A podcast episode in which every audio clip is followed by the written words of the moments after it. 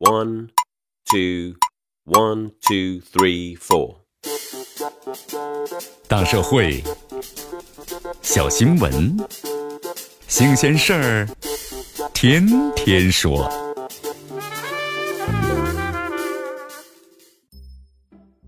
朋友们，你们好，这里是天天说事儿，我是江南。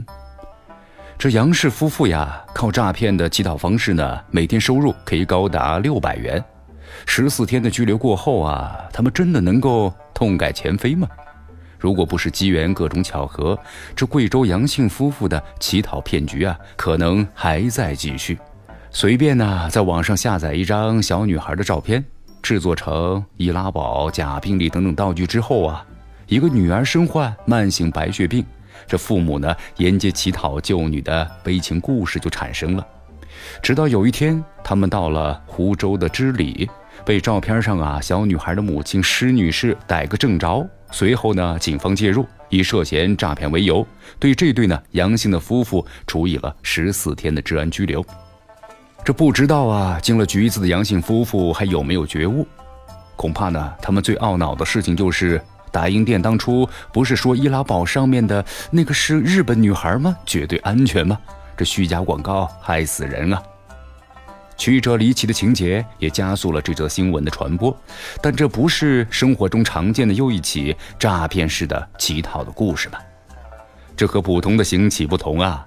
诈骗式的乞讨往往在乞讨过程中，它伴随着各种虚构的悲情的营销。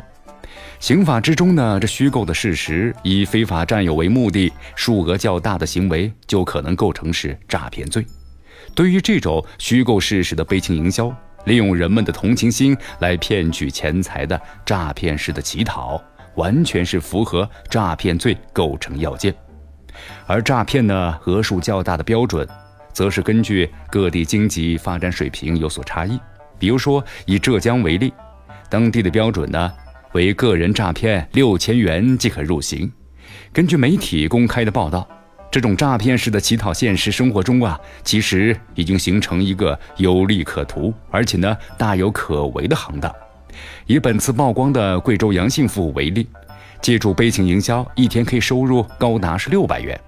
对于这对杨姓夫妇的老家，诈骗式的乞讨都快形成一个成熟的产业链了。另外呢，和一般的诈骗不同。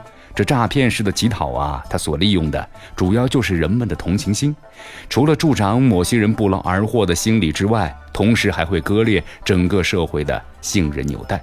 长期以往，社会公众的善心肯定会被消解，真正需要得到帮助的人却无法得到社会的救济。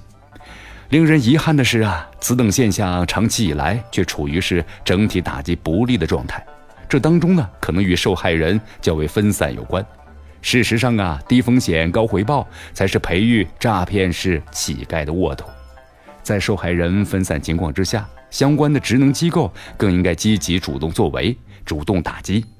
这次湖州警方对杨氏夫妇实施了治安拘留，但是网友们普遍担忧的是，这杨氏夫妇出来之后还会不会重操旧业呢？面对此等情况，这警方若能够深挖案底，加大惩罚的力度。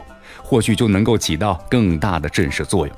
另外呢，鉴于杨氏夫妇对小女孩的名誉权、肖像权等等都构成了直接的侵害，这施女士啊也不妨对其提起民事诉讼，给孩子讨一个公道，也给社会提供一个追偿骗子的案件样本。